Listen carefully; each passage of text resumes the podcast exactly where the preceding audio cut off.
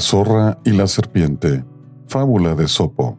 Se encontraba una higuera a la orilla de un camino, y una zorra vio junto a ella a una serpiente dormida.